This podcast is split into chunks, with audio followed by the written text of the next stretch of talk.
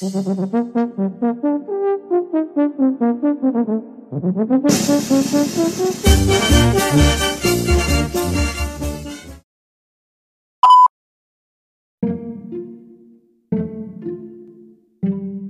and White Project, un podcast producido por JLRC Music.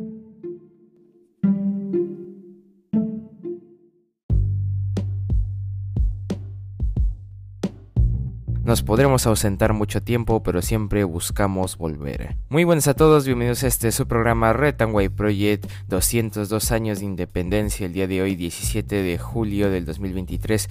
Estas son las principales portadas de los diarios de nuestra nación.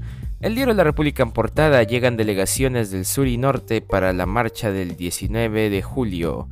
Vienen desde Piura, Purímac, Cusco y Arequipa. Varias organizaciones populares del sur andino advirtieron que no podrán viajar a Lima por falta de fondos, pero que se movilizarán en sus respectivas regiones. Manifestantes vienen para exigir adelanto de elecciones. Aumenta el control policial en todas las vías de acceso a la capital. 8.000 policías vigilan la ciudad. Emisión de cenizas llegó hasta Sembríos de Arequipa. Después de 10 días de silencio, el volcán Ubinas vuelve a despertar. Dinero de la Universidad a las peruanas se habría lavado en rascacielos de Miami. El ex informante de la DEA, Jesús Vázquez, reveló las oscuras maniobras de Fidel y Joaquín Ramírez. Las ollas comunes cada vez más vacías, ya no hay ni para el desayuno. Gobierno de Dina Boluarte cumplió siete meses con rechazo popular. Ayacucho, ex fiscal y periodista implican a militares en el caso Jaime Ayala. Gobierno activa normas al borde de la ilegalidad ante la marcha nacional. Fuerzas ucranianas fracasaron en ofensiva contra defensas rusas. Advierten recesión en el emporio textil de Gamarra producción no alcanza ni el 50% de las cifras previas a la pandemia, y Alcaraz venció a Djokovic y se coronó campeón del Wimbledon. Diario La República en portada. En portada del diario El Comercio, para nuestro sector, esta marcha tiene una motivación política. Deseo espera que no se detenga la actividad laboral este miércoles 19 de julio. En entrevista a Ana María Choquehuanca, presidenta de la Asociación Nacional Pyme Perú. Crítica. Representante de los microempresarios dijo que no terminan de comprender la convocatoria la denominada Toma de Lima. Perjudicados. La convulsión social a inicios de año causó que 690 mil microempresas y pequeñas empresas tuvieran pérdidas de 169 millones de soles diarios. En editorial en la página 2 del diario El Comercio sobre Aníbal Torres y su tono amenazante. La estrategia de estos operadores políticos no es la protesta legítima, es el desgobierno. Descontrol y falta de vigilancia en fiesta QR. Este diario pudo infiltrarse en un evento desarrollado en La Molina.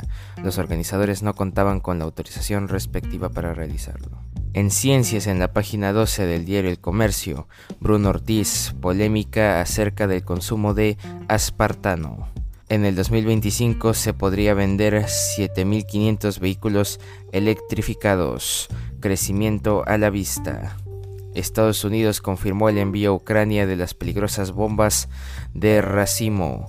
Organismos piden no usarlas. Congreso suma 1.100 proyectos de ley innecesarios en casi dos años de gestión. Récord, las mencionadas normas solo son declarativas. El legislador que reúne más propuestas de este tipo es Jorge Flores de Acción Popular. Alcaraz destrona a Djokovic en el Wimbledon y se afianza como número uno del mundo.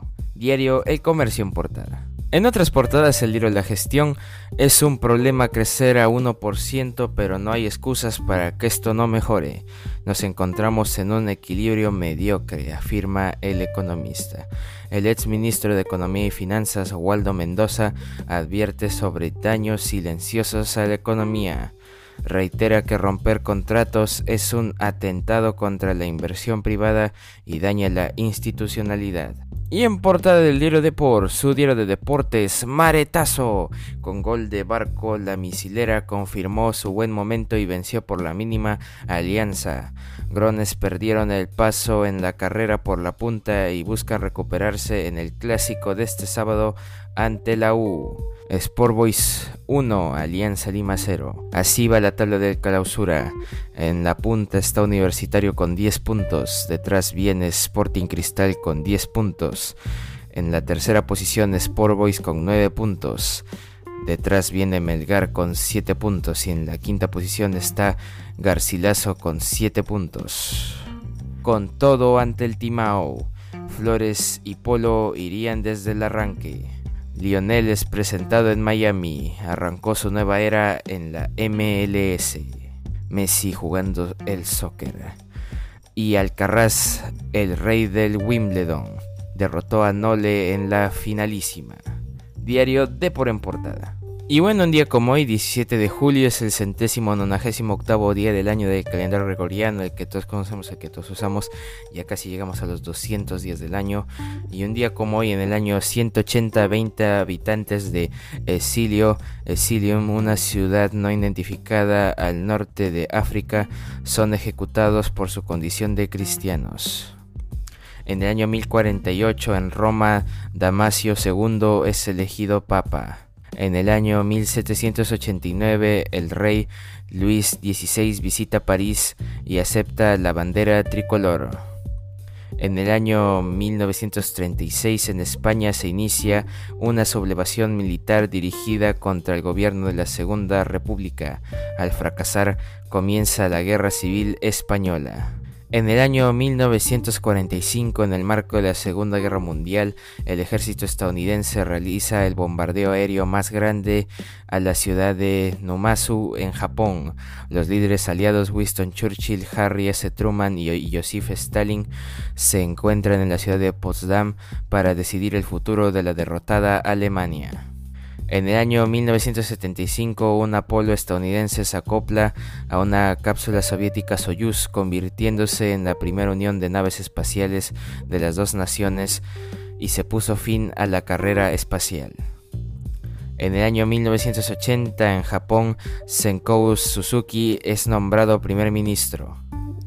En el año 1998 en Italia se firma el Estatuto de Roma que establece la Corte Penal Internacional.